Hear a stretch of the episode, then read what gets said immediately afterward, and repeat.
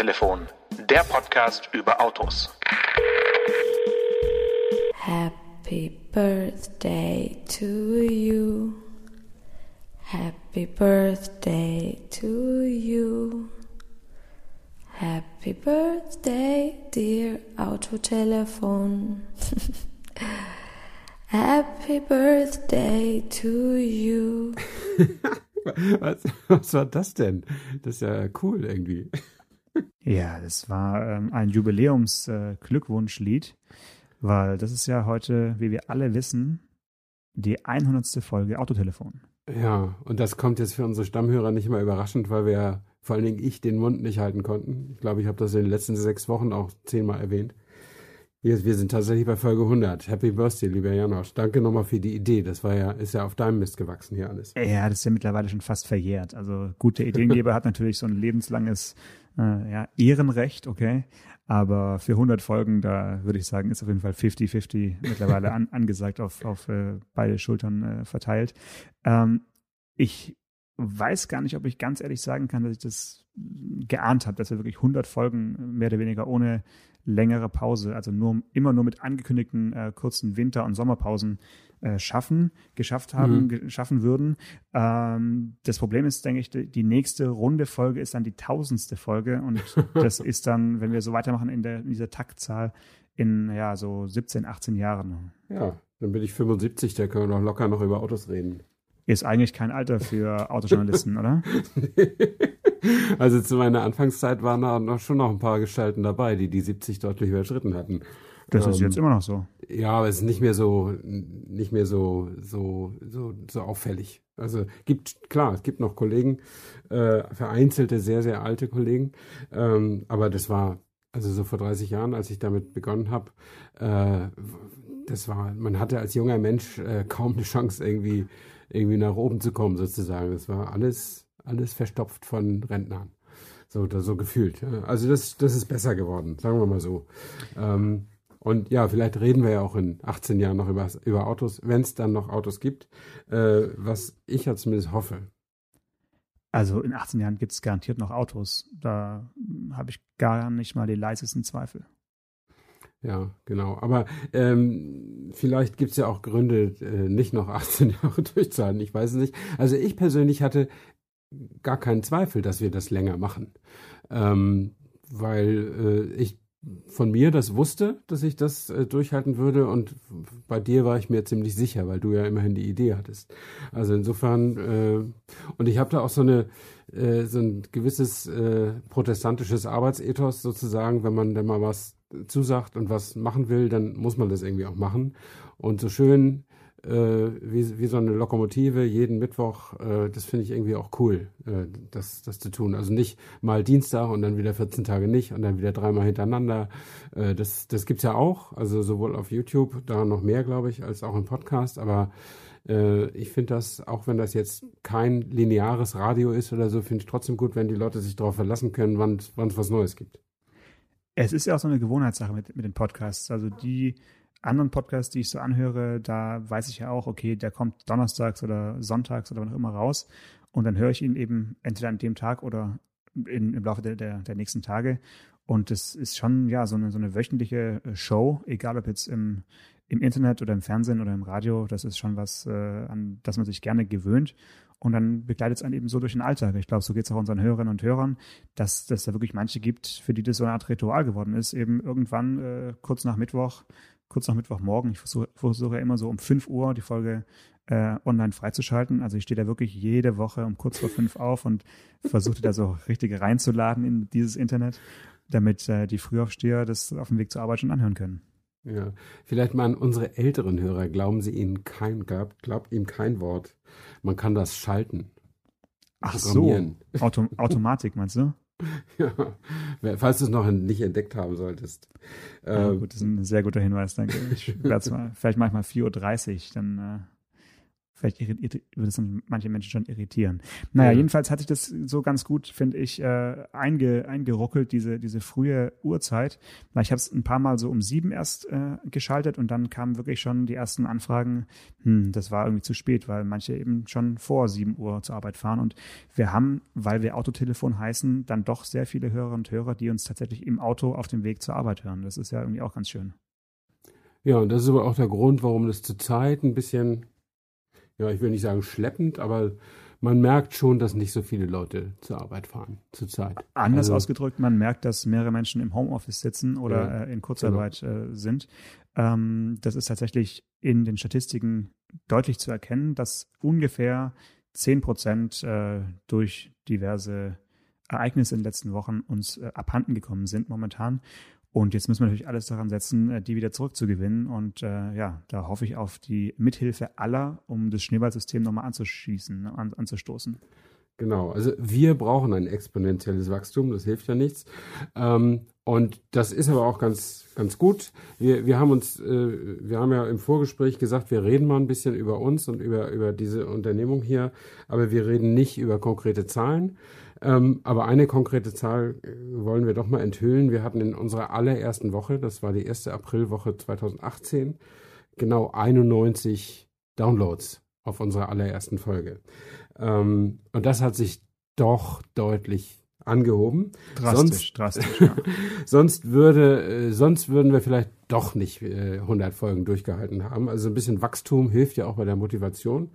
Ähm, und ähm, das sieht eigentlich sehr, sehr gut aus. Also dafür, dass wir ein, äh, ein doch ja ein Nischenthema äh, be bespielen, das ist zumindest äh, äh, ja, also mit, mit Autos äh, machst du halt nicht so viel wie mit Schminktipps oder mit Promis oder Fußball oder, oder Popmusik oder so.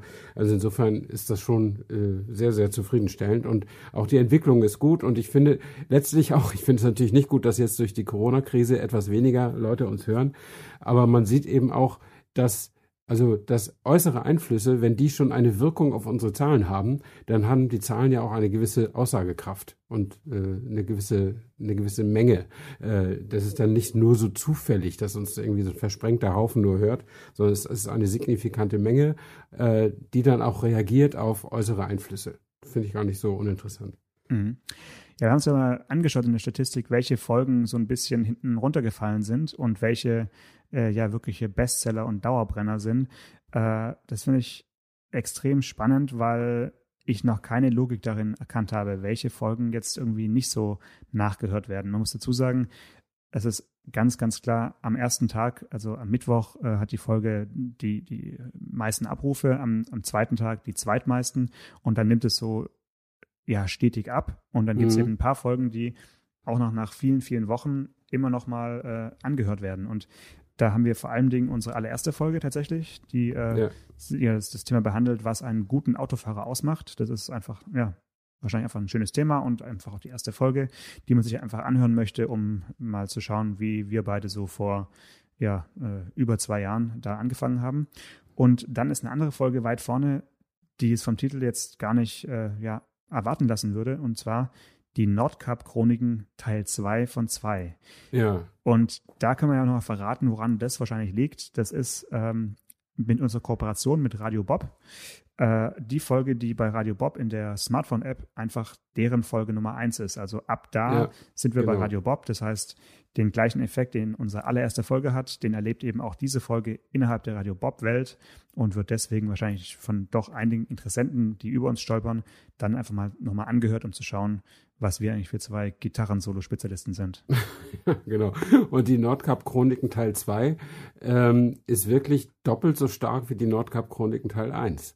Äh, das ist wirklich äh, signifikant. Also und eigentlich auch komisch. Ne? Also äh, ich weiß es auch nicht, aber es steckt tatsächlich keine Logik drin. Ich kann ja mal die Top 10 kurz äh, runterbeten. Mach mal also, einen Schnelldurchlauf, genau. Genau, also nach dem, was ist ein guter Autofahrer und die Nordkap-Chroniken Teil 2 kommt die besten Autos für Fahranfänger. Dann der Jahresrückblick 2019. Auf Platz 5 ist die Vorstellung des VW T-Rock Cabrio. Platz 6 die Designsünden unter den Autos. Platz 7, denn sie wissen nicht, was sie tunen, also über Tuning. Platz 8 hat CO2-Steuer zum Thema. Platz 9 ist das seltsame Thema äh, Raumschiff auf der Einfahrbahn. Ich weiß gar nicht mehr so genau, was wir da Ah, weiß ich besprochen haben. sehr genau. Da habe ich Äh, verschiedene Assistenten äh, bei Mercedes Sprinter ja, ausprobieren können genau. auf der Einfahrbahn unter, Genau. Untertürkern. Mhm. Und Platz 10, warum wir nicht Motorrad fahren. Ja, ist doch schön.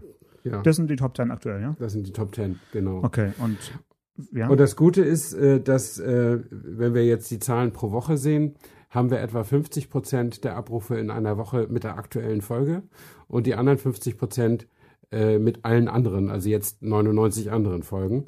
Äh, Und das finde ich total gut. Das ist also äh, eine Menge Leute äh, wuseln sich da durch unseren, unseren Back-Katalog und, und gucken sich da immer wieder was an.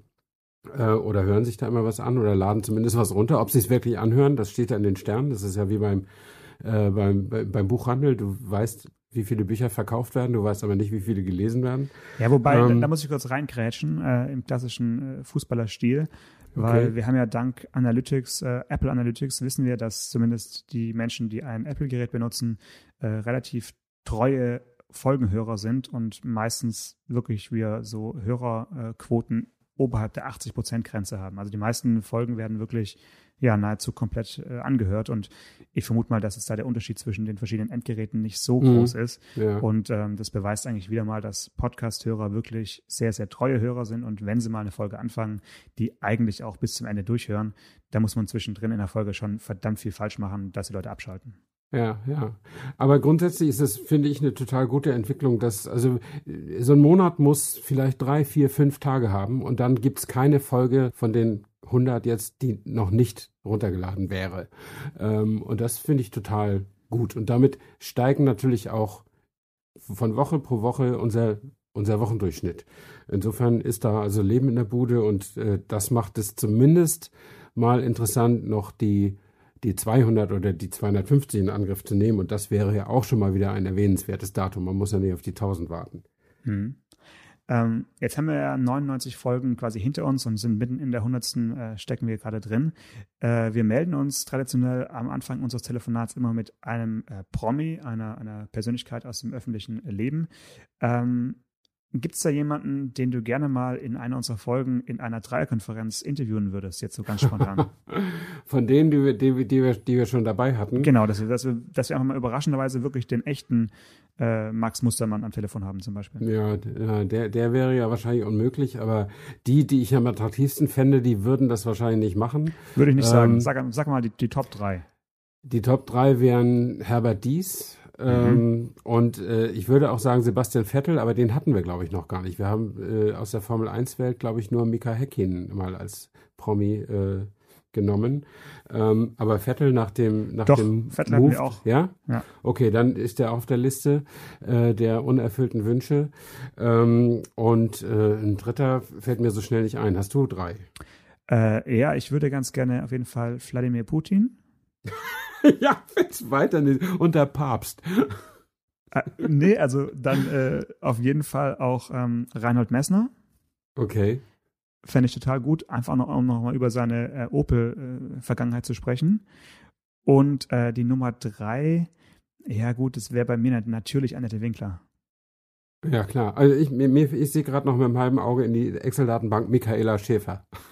Ja, oh, gutes Stichwort. Die Michaela Folge ist Schäfer. gut gelaufen. Die Folge ist gut gelaufen und zwar nur, weil sie den Titel trägt, ich fühle mich nackt wie Michaela Schäfer. Ja, genau. Das war Clickbaiting vom Feinsten, aber wir haben mit Michaela Schäfer tatsächlich, äh, sind wir eingestiegen und wir haben auch irgendwas über sie oder mit ihr verbunden, äh, über sie gesprochen, mit ihr verbunden, aber ich weiß jetzt auch nicht mehr was, das ist jetzt schon wieder Monate her. Ähm, und äh, ich höre die Folgen ja auch nicht öfter als zweimal. Also Ja, immerhin. Äh, Also, aber da, da zeigt sich ja, dass ein, ein, ein griffiger Titel doch irgendwie, ja, Ja, Click, klar. Click, Clickbaiting äh, funktioniert auch in der Podcast-Welt. Haben wir jetzt noch nicht so oft versucht mit den Titeln, ähm, muss ich zugeben. Aber dass eine Folge, und zwar die sich eben unterwegs auf den besten Straßen der Welt äh, nennt, hm, dass die nicht gut läuft, äh, will ich einfach nicht verstehen, weil auch wenn wir in der Folge vielleicht nicht ganz halten, was wir versprechen und nicht äh, wirklich die besten Straßen der Welt aufzählen, sondern einfach nur über einige schöne Straßen auf Mallorca, in Südafrika und ähm, lass mich überlegen, wo es noch war. Ähm, ah, ich weiß es, äh, hier in, im, äh, im Schwäbischen eine, eine schöne kurvige Straße sprechen, äh, ist doch der Titel eigentlich so, dass man da erwarten würde, dass die Leute das richtig rauf und runter klicken. Hm. Also vielleicht hätten wir schreiben müssen, unterwegs auf den schlechtesten Straßen der Welt. Das äh, wäre vielleicht äh, noch ein bisschen aufregender gewesen. Notiere ich mal für die Ja. äh, eine der nächsten Folgen. Ja. Okay. Ja, ähm, noch irgendwas äh, rückblickend auf unsere Themen oder sollen wir ein bisschen, mh, ja, wie soll ich sagen, noch ein bisschen mehr verraten über, über die Personen hinter diesem äh, Podcast? Ich meine, wir können uns langsam mal das ganze Team vorstellen, da arbeiten ja doch echt einige Menschen hier. äh, fang doch mal an, Stefan. Äh, ich fange an mit, mit meinem Team hier. Das ist äh, Stefan und Anka, also ich. Mhm. Ähm, und ich sitze hier immer in meinem, in meinem Homeoffice. Also ich bin ja selbstständig wie du und insofern äh, fahren wir beide ja nicht. Obwohl du fährst zur Arbeit, ne? Du hast ein, ein Büro außerhalb deiner, deiner Wohnung. Ähm, Ähm, ja, aber da fahre ich mit dem Fahrrad hin, also Ja, ja. oder laufe, ja. Ja. Also ich sitze in meinem Büro vor, vor einem äh, Aufnahmerekorder und äh, Kopfhörer auf und, und äh, über, über FaceTime, über mein MacBook mit dir akustisch verbunden. Und äh, so machen wir das halt immer. Und äh, ich äh, behaupte, ich kennte mich mit Autos aus, weil ich seit 30 Jahren drüber schreibe. Ähm, und äh, wahrscheinlich stimmt es dann auch ein bisschen, was ich da behaupte. Ähm, aber ich bin, das haben sicher auch viele Hörer mitgekriegt, ich bin nicht der allergrößte Experte, wenn es äh, um Detailwissen äh, von irgendwelchen technischen Lösungen oder Ausstattungsdetails oder sowas geht. Da habe ich mich ganz schnell ähm, mit der Kunst des äh, Nachschlagens vertraut gemacht. Das scheint mir besser zu sein, als das alles auswendig zu lernen und auswendig zu wissen. Aber die wesentlichen, die großen Linien, würde ich mal sagen, äh, kenne ich und ich habe auch immer äh, für äh, in Anführungsstrichen normale Zeitungen gearbeitet, also nie für Mhm. eine Fachzeitschrift. Ähm, als Volontär war ich mal drei Monate bei Autobild. Das war aber nicht meine schönste und nicht meine erfolgreichste Zeit. Ähm, und ähm, bin dann als Spätberufener zum Thema Autojournalismus gekommen, irgendwie Ende der 80er Jahre. Habe gedacht, das machst du mal zwei, zwei Jahre und daraus sind dann mehr als 30 geworden. Äh, und eine kleine, eine kleine Laufbahn, eine kleine Karriere, lange eine, eine, eine zwölfjährige selbstständige Phase, eine, nach, nach meinem ersten Ressortleiterjob. Äh, die Zeitung ging dann pleite, nicht meinetwegen, aber sie ging halt pleite. Und nach dieser selbstständigen Phase kam ich zur Welt am Sonntag als Halbtagskraft äh, und habe mich da dann so hochgearbeitet bis zum Ressortleiter für Motor und zum Schluss Chefreporter für Motor. Und äh, das, äh, daran erin- erinnere ich mich ganz gerne und bin dann 2015 auf eigenen Wunsch ausgestiegen, weil ich dringend nochmal meinen Berufswunsch Fotograf verwirklichen wollte und versuche nun beides zu kombinieren. Das bin ich. Das, äh, ja, das bist du wie, wie, wie aus dem Bilderbuch, ganz klar. Äh, ich denke, uns verbindet, dass wir beide nicht für äh, ja, so klassische Autozeitschriften äh, geschrieben haben, also bis auf diese kurze Phase bei dir, Mhm. sondern dass wir eher so dem Tageszeitungsleser zugeneigt äh, waren oder sind. So ist es bei mir eigentlich auch. Also ich äh, schreibe tatsächlich schon äh, seit meiner, äh, ja, eigentlich seit meiner, seit meiner Schulzeit, also meinen allerersten ähm, Artikel im Bereich Mobilität habe ich mit äh, noch nicht mal 18, da hatte ich noch nicht meinen Führerschein, in der Frankfurter Rundschau veröffentlicht. Und zwar ging es da über eine neue ICE-Verbindung zwischen Stuttgart und Chur in der Schweiz. Das war die erste ICE-Verbindung, die über die sch- deutsche-Schweizer Grenze führte. Das war ein technisches äh, Ja. Meisterwerk, weil man eben da zum ersten Mal auch die Signalanlagen angepasst hat und dieser ICE eben auch weiterfahren konnte außerhalb Deutschlands, äh, was heute in einigen anderen Fällen auch möglich ist, aber damals eben ein Novum war. Mhm. Und ähm, in der Zeit habe ich dann relativ viel für die Frankfurter Rundschau geschrieben. Die hatte noch eine eigene äh, Autoseite jede Woche. Und ähm, so hat sich das dann so ein bisschen entwickelt. Stuttgarter Zeitung kam dazu. Und dann äh, gab es irgendwann die Rundschau-Seite nicht mehr. Dann äh, habe ich die Kollegen von der FAZ kennengelernt, habe für die immer mal wieder was gemacht. Aber da hat sich nie so eine richtige, äh, wie soll ich sagen, regelmäßige Zu- Zuarbeit entwickelt, sodass ich dann weiter hausieren gegangen bin, äh, beim Tagesspiegel äh, recht viel gemacht habe, eine Zeit lang. Dann habe ich mal den Herrn Anker kennengelernt ähm, und äh, dann ging einiges bei der Welt und Welt am Sonntag, damals ja auch noch mit einer Autoseite.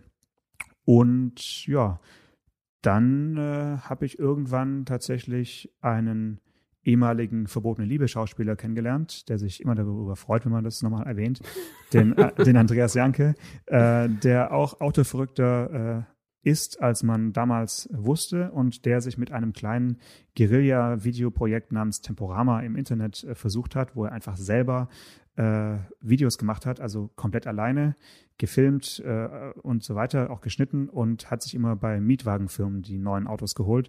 Aber da wir alle wissen, dauert es immer ein bisschen, bis die neuen Autos bei den Mietwagenfirmen sind und mhm. es sind auch meistens komische Ausstattungen und irgendwie nicht so richtig hübsche Lackierungen.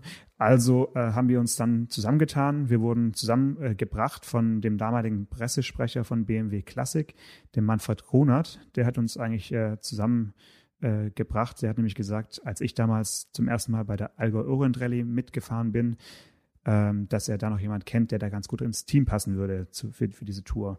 Das war 2010 ähm, da hatte der Andreas dann äh, leider keine Zeit und musste noch ein anderes Projekt äh, machen, eine Telenovela für Sat 1, konnte nicht mitfahren ähm, und trotzdem haben wir dann ab diesem Zeitpunkt regelmäßig Kontakt gehabt und den ersten Termin, den wir zusammen gemacht haben, wo ich ihn dann mitgebracht habe, habe ich dann äh, eigentlich dem äh, Christoph Horn zu verdanken, der bei Daimler damals der äh, Produktpressesprecher war. Der hat gesagt, ja, bring einfach einen mit. Und es war die Smart 42 äh, Facelift-Veranstaltung in Essen. Ähm, da war ich mit dem Andreas damals zum ersten Mal in einem Auto und seitdem ja, haben wir uns eigentlich regelmäßig gesehen, äh, sind äh, zusammengewachsen, haben dann Temporama zusammen gemacht, weitergeführt, haben eine Pilotfolge für D-Max gedreht, die äh, im, im Fernsehen lief. Und äh, wenn D-Max mehr Geld für eigene Produktionen gehabt hätte, dann wird es Temporama, denke ich, heute im deutschen Fernsehen geben. Hm. Ähm, das hat damals einfach nicht, ge, nicht gereicht, äh, was die budgetmäßig uns angeboten haben. Äh, und dann kam Vox Automobil ja, ins Spiel und hat den Andreas quasi wegge weggeholt von Temporama. Und deswegen bin ich seitdem dem äh, Fernsehsender Vox äh, verbunden als Produzent und produziere eben einige der, der Filme, die, die Andreas da vor der Kamera, äh, wo er eben zu sehen ist. Genau. Das ist so mein, mein automotiver Werdegang im Schnelldurchlauf, würde ich sagen. Und ähm, ja, das andere Thema äh, Fahrräder, da können wir noch, noch mal eine extra Folge drüber machen. du bist Fahrradhändler, kannst du ruhig sagen. Ich bin Fahrradhändler geworden. Äh, ich wurde eigentlich dazu genötigt, kann ich äh, verraten. Und zwar habe ich für die äh, englische Faltradmarke Brompton mal ein Produktvideo gemacht oder mehrere Videos und auch eine Reportage über das Faltradrennen in Bremen und in Berlin und habe dann selbst irgendwann ein Brompton mir äh, zugelegt und bin so begeistert gewesen, dass ich es mal hier in mein neu angemietetes Büro in der Tübinger Altstadt ins Schaufenster gestellt habe. Und dann kam jemand rein und wollte das kaufen. Dann habe ich gesagt, nö, das ist äh, hier ein Büro und kein Fahrradhandel. und äh, zwei Wochen später hatte ich dann doch ein paar Bromptons im Schaufenster stehen und habe das einfach mal getestet. Und äh, seitdem läuft es äh, wunderbar, das Geschäft mit den englischen Falträdern. Es ist halt eine sehr, sehr spezielle Zielgruppe. Das sind einfach wirklich sehr, sehr extreme Pendler, die äh, so ein Fahrrad brauchen, so als Mobilitätslückenschließer und sind aber echt ja spannende, spannende Kunden, sehr sympathische Begegnungen auf jeden Fall. Und äh, es verträgt sich auch ganz gut mit den nicht so ganz geregelten Öffnungszeiten, die ich äh, habe, mhm. weil bei mir ist eigentlich immer nur dann der Laden offen, wenn ich halt auch im Büro sitze und äh, das ja, kann ich mir ja. als Selbstständiger einfach selber aussuchen. Ja. Ansonsten muss man halt vorher anrufen. Mhm, okay. Und ich dachte immer, in Tübingen muss jeder ein Fahrrad kaufen, deswegen läuft das so gut. Äh, das ist richtig. In Tübingen hat jeder äh, mindestens schon drei Fahrräder und zwar ein ganz normales, ein Mountainbike oder Mountain E-Bike und ein Liegerad. Und ähm, ja. wenn man dann noch einen Faltrad braucht, dann muss man schon sehr extrem sein. Ja, okay, alles klar. Ja, und äh, so unterhalten wir uns also Woche für Woche und äh, wir haben, eigentlich hätten wir noch ein paar, also ich finde manchmal, wir, wir könnten noch ein bisschen kontroverser sein. Ähm, äh, vielleicht sind, sind wir doch zu einig, obwohl wir natürlich so ein, äh, wir haben schon so ein paar Trennlinien. Also ich würde sagen, äh, Elektromobilität und Erdgasantrieb und Kleinwagen. Äh, das ist so das, äh, was du mit auf die einsamen Insel nehmen würdest. Und Elektromobilität? Hm, da würde ich mal widersprechen. Aber okay. Ja, aber das, also mir, mir scheint, dass du damit eine größere Sympathie dafür hast als ich. Ich bin vielleicht ähm, offener bei dem Thema, würde ich hm. sagen. Ja.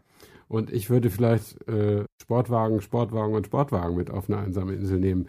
Ähm, obwohl ich selber ja keinen fahre. Also äh, insofern ich bin ja auch nur so ein, äh, so, ein, so ein Sehnsuchtsfan, weißt du? Du bist ein Fanboy, auf jeden Fall. Ja, Ja. ja. So ein richtig, mit, mit der, der einfach die ganz lange Tüte mitnimmt äh, zum Autorennen und so, so richtig in der, in der, in der Kurve noch so Ja. richtig schön die Autos äh, abschießt. Du, ich, ich freue mich jetzt schon wieder. Äh, Ende September ist das 24-Stunden-Rennen auf dem Nürburgring. Also haben sie ja verschoben von Ende Mai. ja. Und ich hoffe, dass es klappt. Da will ich unbedingt hin. Das, äh, da, da muss ich mal wieder hin. Da bin ich. Da äh, drücke ich dir auch die Daumen, Stefan. Ja, das ist, das ist so, das ist wirklich die hohe Messe des, des Motorsports. Finde ich äh, wirklich Aber- klasse. Ja. Aber lustigerweise gleiche ich ja diese, dieses fehlende Motorsport äh, äh, gehen ähm, damit aus, dass ich tatsächlich auf richtig viel Oldtimer-Rallye-Erfahrung Ja. zurückblicken kann Das stimmt. und, und da mir, äh, ja, es mir da richtig äh, geben kann, wenn ich möchte und äh, immer versuche, bei den großen Oldtimer-Rallyes auch wirklich vorne mitzufahren. Also das äh, soll mir erstmal einer nachmachen. ja. ja, du bist auch ein bisschen ehrgeizig, ne? Was, was das so angeht hier. Was so, heißt, äh, was heißt ehrgeizig? Ähm, Na, Lichtschranken auf eine Zehntelsekunde genau treffen und so? Das hat ja nichts mit Ehrgeiz zu tun, sondern entweder man fährt eine Oldtimer-Rallye, weil man, weil man gerne in einem alten Auto fahren möchte und äh, dabei sein möchte, oder man fährt eine Oldtimer-Rallye, weil man das System Lichtschranke verstanden hat und dann halt auch äh, den, den Reiz der, der Hundertstelsekunde äh, den auch auskosten möchte. Und es gibt ja auch wirklich nichts Schöneres, als nach drei Tagen äh, Rallye mit, mit, mit, mit vielen Zeitfahrprüfungen dann irgendwie in den, sagen wir mal, Top 20 zu sein. Also das ist, äh, da ist schon eine spezielle Gruppe Mensch, äh, die da sich tummelt, aber ähm, das hat ja, ist nicht so verbissen, finde ich, wie, wie, wie die tun, die sagen, ah, ist mir alles egal, sondern es geht darum, ob man halt entweder auf die Uhr schaut oder halt sich die Landschaft Mhm. anschaut. Ja. Also ich bin schon zu beidem in der Lage, aber ich meine, wenn du es dir aussuchen könntest, würdest du lieber auf die Uhr gucken. Oder? Äh, Also garantiert. Also das, Ja. das, ist, das ist einfach so. Wenn ich jetzt zum Beispiel die, ähm, nehmen wir mal die Silvretta Klassik. Äh, da könnte man ja jedes Mal, wenn man da langfährt, sagen, ach, hier ist aber schön, lass uns doch mal mit einem, mit einem Oldtimer einfach drei Tage durch die Berge fahren. So. Und das würde ich halt definitiv nicht machen, sondern es, es ist nur dann äh, wirklich spannend, wenn alle paar Kilometer auf irgendeinem Schotterparkplatz eine Lichtschrank und einen Messschlauch gibt und man sich da äh, ein paar Punkte holen kann. Also das, das braucht es dann schon, ja? ganz sicher. Ja, okay. Also wie gesagt, ich habe äh, nicht so viel Erfahrung wie du. Ich habe das aber auch schon ein paar Mal gemacht und ich mache mich da komplett von meinem Beifahrer abhängig, weil ich möchte dem einfach nicht die, die Tour versauen. Also wenn, wenn du jetzt mit mir in so einem Auto säßest, dann würde ich äh, auch versuchen, um Punkte zu fahren. Ähm, und wenn du sagst, nee, ich möchte nur die schöne Gegend angucken, dann würde ich das machen. Ähm, das das, das, das wäre mir dann, das wäre mir dann egal. Also ich selbst habe da keinen keine intrinsische Motivation sozusagen zu gewinnen, gar nicht. Ja, ge gewinnen ist es auch gar nicht. Also das ist, das ist ähm, wirklich nicht das Entscheidende, sondern es ist wirklich mehr dieser, dieser Kitzel, gerade mit einem Auto, was man eigentlich gar nicht kennt. Also weil unser eins hat ja meistens keinen eigenen Oldtimer, sondern fährt Mhm. ein Oldtimer, in dem man davor vielleicht, äh, wenn man Glück hat, noch zehn Minuten vom äh, Hotel zum, zum Startplatz gefahren ist. Und ansonsten lernt man das Auto meistens erst während der Rallye kennen. Und äh, wenn man dann mit so einem Auto, was anders beschleunigt und bremst als jedes andere Auto, was man davor gefahren ist, Ja, wenn man, ja. wenn man, wenn man das, sage ich mal, auf vier, fünf Hundertstel genau in eine in einer Prüfung fahren kann oder äh, als Beifahrer ähm, Kommandos geben kann und der Fahrer sein Bestes gibt, dann ist es einfach eine, eine, schöne Sache. Aber du hast voll, vollkommen recht. Also eine, eine Rallye macht nur dann Spaß, wenn beide im Auto äh, gleich gepolt sind und man Genau, sich davor absolut. geeinigt hat, was man macht. Also man kann natürlich auch davor sagen, komm, ist egal. Wir fahren einfach, weil es hier so schön ist. Das habe ich auch schon mal gemacht. Äh, am spektakulärsten sicherlich mit Jochen Maas damals, die Millimilia, Mhm. äh, als ich als Beifahrer äh, einfach nur da sitzen musste und überleben. Und äh, den Rest hat der Jochen, hat der Jochen gemacht, der äh, sich weder um äh, Wertungsprüfungen noch um die Route groß gekümmert hat. Der wusste einfach, heute Abend geht's los, wir müssen bis nach äh, irgendwie Rom kommen und am übernächsten Tag wieder zurück. Äh, wie und so ist völlig egal. Und am besten fahren vor uns noch ein paar Motorräder, die uns den, den Weg frei machen, also Po- Polizeimotorräder. Und äh, er hat Spaß und kommt möglichst früh wieder an. Das, so kann man es auch machen, klar. Mhm. Äh, mein beeindruckendes Erlebnis war mit dem, mit dem Porsche 550. Habe ich das schon mal im Podcast erzählt? Äh, bin ich mal in der Enstal Classic gefahren. Das ist das Auto, also ein Auto dieses Typs, mit dem hat sich James Dean ums Leben gefahren. Und, ähm, und das Auto, mit dem ich gefahren bin, zusammen mit dem damaligen Porsche-Vertriebsvorstand äh, Meyer, ähm, heute Skoda-Chef, ähm, der ist, äh, mit dem ist Hans Hermann gefahren. Der mhm. legendäre Hans Hermann, mhm. der heute immer noch irgendwie mit 93 Jahren bei bester Gesundheit irgendwie ist. Ähm, und der ist damals, ich kriege nicht mehr zusammen, irgendein Carrera Panamericana, kann das sein? Irgendwo in Südamerika ist der gefahren und hat mit der Kiste den dritten Platz gemacht. Und ähm, das war aber jetzt nicht nach Klassen sortiert damals sein Rennen. Er hat verloren gegen zwei riesige Corvettes mit V8-Motoren. Und in diesem Porsche 550, da war also da war 120 PS drin oder so, da war nix, aber der hatte eben auch nur, nur ein Gewicht von 550 Kilo und in den Bergen hat Hans Hermann sie alle abgeledert, weil er einfach schneller die Serpentin hochkam aber dann war halt so eine lange Etappe geradeaus, irgendwie 300 Kilometer geradeaus in der Ebene. Und da sind dann irgendwie zwei Corvettes dann noch kurz vor Schluss an ihm vorbeigezogen. Und deswegen ist er nur in Anführungsstrichen Dritter geworden. Aber so der heimliche, gefühlte Sieger war er natürlich, weil er viele andere leistungsstärkere Autos noch hinter sich gelassen hatte. Ähm, und ich habe damals für die Geschichte, die ich da äh, über mein, meine Rallye da geschrieben habe, habe ich dann Hans Hermann auch nochmal angerufen und habe ihm erzählt, dass ich mit seinem Auto gefahren bin und wie cool das war und habe ihm dann, hab ihn dann auch gefragt, ob ihm das damals auch so bewusst war, dass die Autos eigentlich nicht richtig bremsen. Also ja. das ist ja so allen Oldtimer, so, also zumindest mal alles so diesseits der 60er Jahre, das bremst ja alles nicht richtig. Mhm. Ähm, und, ähm, und ja, das, aber man kannte es halt nicht anders, ne? Das, das war halt, die, die hatten ja auch teilweise ohne Helm und was weiß ich nicht alles, also das, das waren ja todesmutig und dann am Ende hat er mir, der hat ja auch Formel 1 gefahren. Ähm, und am Ende hat er mir, hat er gesagt, haben Sie eine Faxnummer? Und dann hat er mir irgendwie zehn Seiten oder so Faxliste geschrieben von den, von die 60 oder 50, 60 Namen von äh, Formel 1 Fahrern, die tödlich verunglückt sind in der Zeit, in der er gefahren ist. Ja. Äh, das war total beeindruckend. Ja. Also das hat ihn immer noch so bewegt. Und er ist ja dann mit Anfang 40, hat er aufgehört, hat seiner Frau versprochen, einmal noch Le Mans. Und dann hat er es gewonnen im 12. oder 13. Versuch und dann hat er aufgehört zu fahren. Also einer der Überlebenden sozusagen und großartiger Gesprächspartner. Es war wirklich, äh, hat die Geschichte nochmal so richtig rund gemacht. Also ich ist immer so, äh, um da mal wieder journalistisch zu werden, wenn du, wenn du äh, so eine exklusive Möglichkeit hast, mit so einem tollen Auto so eine tolle Oldtimer-Rallye und so zu fahren, ähm, dass das alles toll ist und so weiter, das bringt den Leser ja nicht wirklich weiter. Überhaupt ähm, nicht. Das kann du der sich ja auch denken. Du brauchst ja. eigentlich noch was dazu. Ja, und jetzt hatte ich erst gedacht, hey, James Dean ist ja schon mal die Verbindung. Mhm. Und dann kriegte ich während der Rallye mit, was da eigentlich, was dieses, tatsächlich dieses Auto für eine Rennvergangenheit hatte. Und wenn ich dann auch noch diesen Helden von früher dazu ans Telefon gekriegt habe, das war dann eine runde Sache. Das hat schon Spaß gemacht. Mhm. Ja, ja, also das ist, äh, sehe ich auch so. Auch gerade die Berichterstattung über solche Rallyes ist, geht ja nur, wenn man anhand des Autos, äh, des Modells irgendeine Geschichte erzählen kann. Und die, die Teilnahme an sich ist jetzt für den Leser äh, ja nicht wirklich spannend. Das äh, ist völlig klar. Ja. Gut, ähm, was äh, steht noch aktuell auf unserem, auf, auf, unserem Kalender für die nächsten 100 Folgen? Äh, wollen wir schon, schon was verraten oder wollen wir das so ein bisschen geheim halten? Ja, wir, wir, wir, mit, mit Prognosen ist es ja immer so schwierig, weil sie die Zukunft betreffen. Ähm, aber es wir werden ja nicht umhin kommen, immer mal wieder über Volkswagen zu sprechen. Das könnten wir auch jetzt noch, wenn wir wollten. Achso, ähm, ja, das ist ja sowieso gefühlt die Marke, die du am häufigsten nennst. Also, ja, das oder? sagst du immer. Aber mir, mir bedeutet sie auch eine Menge, weil sie, weil ich, ich, äh, ich, ich finde dieses Marktführerprinzip finde ich gar nicht so schlecht. Also ich finde, äh, das hat jemand sicher auch erarbeitet, diese Position. Ähm, und sie haben sie ja beibehalten, trotz dieser Dieselgeschichten. Ähm, und das finde ich schon aller Ehren wert. Und die haben es aber zurzeit äh, wirklich schwer, also selbst verursacht schwer. Sie haben ja den Golf jetzt erstmal gestoppt, weil dieses äh, Rück, äh, dieses Notfallsystem nicht richtig funktioniert. Äh, sie haben heute, Montag, wo wir aufzeichnen, äh, vom BGH die entscheidende Niederlage kassiert im Schadenersatzverfahren äh, äh, für, für Leute, die in Deutschland halt ein Dieselauto hatten und das gerne zurückgeben wollen. Ähm, da hat der BGH also geurteilt, kann man zurückgeben und kriegt sein Geld zurück, abzüglich der Kilometernutzung. Ähm, und das wird natürlich auch nochmal richtig, richtig viel Geld kosten. Ja.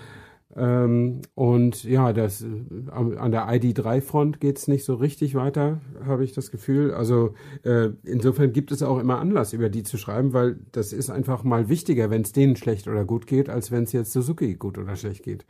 Äh, ja, ich finde halt gerade wir als Marktführer unter den Autopodcasts müssen eben auch über Sangyong, Subaru und äh, Suzuki äh, reden, äh, ja, weil die halt auch äh, Autos bauen, die äh, das Straßenbild irgendwie bereichern. Und ähm, bei VW, denke ich, haben halt auch schon alle immer viel drüber geschrieben. Und so geht es mir auch als, als äh, schreibender Journalist. Also ich bin tatsächlich jetzt nicht ungern bei einer Golffahrveranstaltung, aber ich weiß halt, dass sich eine Golffahrveranstaltung, ein, ein Bericht darüber, einfach auch nicht so gut verkauft wie eine von einem Sangyong Corando, den vielleicht ah. nur weniger Menschen gefahren sind, der trotzdem aber dann eben abgedruckt wird und wenn er gut ist. Ist das, ist das deine Erfahrung? Also ja, natürlich, absolut, absolut, da, gehen, da, geht, da geht weniger Konkurrenz hin zum Sangyong, das Ganz ist klar. Genau. Also du bist da, du hast da nicht mit 50 anderen freien Journalisten zu rangeln, sondern nur mit 12 oder so. Aber äh, dafür ist das Interesse aber auf der Abnehmerseite auch nicht so groß wie beim Golf. Ich meine, Überhaupt nicht umsonst, nicht, nicht umsonst hat ja eine Autobild, eine Automotorsport, die haben immer nur VW, BMW, Audi, Mercedes auf dem Titel. Ähm, da muss Opel, sogar Opel sich schon ganz doll anstrengen, um, um mal ein richtig geiles neues Auto zu machen, dass die auf den Titel kommen, weil die einfach, die gehen natürlich an die marktführenden Autos und marktführenden Marken ran, damit auch deren Kunden wiederum sagen, hey, äh, das ist was für mich. Mm, also, ja, weiß nicht, ob das also gut, das, dann, dann kann ich sagen, ich, dann bin ich froh, dass ich nicht für die genannten Titel schreiben muss äh, oder, oder momentan schreibe, sondern eben für Tageszeitungen. Und da ist jetzt selten ein neues Auto auf dem Titel und irgendwie verkaufsentscheidend. Ja, klar. Äh, und, und auf einer, auf einer Tageszeitungsseite ja, da ist eben jedes neue Auto gleich interessant und äh, die viele Redakteure freuen sich, wenn jetzt eben nicht sie zum 17. Mal den neuen Golf angeboten äh, okay. bekommen, sondern ein Auto, was äh, ja vielleicht nicht jeder hat. Äh, und ähm, also auch gerade so ein zum Beispiel ein Lada Niva 4x4 Fünftürer äh, war mit Abstand der bestverkaufteste Artikel der letzten Jahre, weil das einfach nicht so viel, ja, nicht so viele, ja, nicht okay. so viele angeboten ja. haben und das Auto ist trotzdem ein absoluter Liebling und äh, Eyecatcher und ähm, das, also da, da freue ich mich, wenn ich die richtigen Treffer in der Nische äh, lande und äh, ärgere mich auch nicht, wenn ich irgendwie mal einen ein, ein Bestseller jetzt irgendwie nicht besetzen mhm. muss. Also da bin ich sehr entspannt. Ja, also das finde ich wirklich interessant, weil äh, früher habe ich auch so gedacht. Also früher, als ich nur auf bedrucktem Papier veröffentlicht habe. Da haben wir immer gesagt, wir haben eine Chronistenpflicht. Alles, was neu kommt und mir selber irgendwie gefällt oder was ich interessant finde, das kommt in die Zeitung und das wurde auch in der Regel, äh, man hatte ja re relativ freie Hand da in, auf seiner Autoseite. Und, ähm, und dann kam äh, dann kam Online dazu und plötzlich konnte man sehen, wie gut Artikel abgerufen werden. Das kann man ja an einer verkauften Zeitung nicht sehen, wer wie viel liest oder welche Leser was, was lesen. Da müsste man ja eine Marktforschung machen. Aber beim Online-Portal kann man das sehr genau sehen. Und man kann, also aus meiner Erfahrung bei Welt.de äh, war, dass super gut geklickt wurden VW, Audi, Mercedes, BMW und Dacia. Äh, Dacia fast noch besser, aber alles so Toyota, Nissan, Mazda, Honda, äh, Renault, Citroën, Peugeot, das war ganz weit weg von diesen, äh, also die Premiums und die Marktführer, die wurden äh, angeklickt. Auch Opel wurde ganz gut geklickt. Und Dacia so als Underdog, die wurden sehr gut geklickt. Alles, alles so normale wurde fast gar nicht geklickt und oder ganz, ganz wenig. Und daraus haben auch einige Nachrichtenportale den Schluss gezogen, wir schreiben über die nicht mehr, weil die Leute das nicht anklicken. Also das ist dann so eine, äh, so eine, so eine selbstverstärkende Spirale kommt dann in Gang. Dann hast du am Ende nur noch VW, Audi, BMW oder sowas genau. in, im Angebot, was und natürlich auch blöd ist. Ne? Und ich, ich glaube, genau aus dem Grund bin ich ein Freund von eben so kuratierten Medien wie in der Tageszeitung oder auch einer Automobilsendung, äh, wo eben nicht der Klick entscheidet, was nach vorne gespült wird, sondern eben eine Redaktion sagt, wir wollen die und die Mischung und äh, bieten eben einen bunten Strauß an, möglichst mhm. bunt. Äh, natürlich muss man auch über die, die Bestseller äh, berichten, aber wir haben eben den Luxus, äh, hier und da mal was Exotisches einzustreuen, wo eben dann der Mensch, der an, an einem Samstag noch ganz klassisch am Frühstückstisch äh, Papier aufschlägt, dann einfach hängen bleibt. Und ähm, mhm. weil, weil, weil, weil der gibt ja nicht den Suchbegriff vorne ein und sucht VW Golf, nee. sondern der blättert halt durch und das ist eben ein ganz anderes Leseverhalten. Also, da gebe ich dir vollkommen recht, dass online äh, wenn man jetzt nur online äh, veröffentlichen würde, könnte man nicht so vorgehen wie ich, sondern ich bin da wirklich noch sehr, ja, wie soll ich sagen, konservativ unterwegs und äh, Ja. freue mich, dass es, dass es noch geht. Und wir haben uns jetzt ja auch mit diesem sehr modernen Podcast hier ähm, ein Medium geschaffen, wo wir auch dieses Prinzip durchaus weiterverfolgen können, zum Glück. Ja, da können wir ja, wir können ja tatsächlich machen, was wir wollen, weil wir keine Gewinnerzielungsabsicht haben. Ja, Ähm, würde ich jetzt so nicht sagen, aber also ehrlich gesagt habe ich schon eine Gewinnerziehungsabsicht, aber mehr als die Absicht habe ich halt momentan noch nicht. genau. Mehr Gewinn als Absicht wäre schön, aber bislang überwiegt noch die Absicht. Ähm, aber es ist eben nicht so, dass wir das dringend machen, um, um darüber, davon zu leben. Ähm, äh, wenn das sich mal ergäbe, wäre es nicht schlecht, aber ähm, äh, das ist auch nicht schlimm, wenn es das, wenn es das nicht tut, finde ich. Äh, mir ist noch eine Sache eingefallen. Ähm, das hätten wir eigentlich letzte Woche schon. Äh, Ja, bitte. äh, ich, ich sollte mich noch mal diesem einen Leser erklären, äh, Hörer erklären, der Ja. uns geschrieben hat, weil ich Da- vor zwei Wochen ein, das Auto an sich als Verschleißteil bezeichnet habe. Ja, lass mich Ähm, ganz kurz den einen Abschnitt vorlesen, dann kannst du darauf ja. antworten. Ja? Also äh, und so weiter, viele Grüße, äh, höre euch gerne. Und dann kommt eben der Satz, ähm, bin ich mitunter überrascht über die Darstellung mancher Dinge.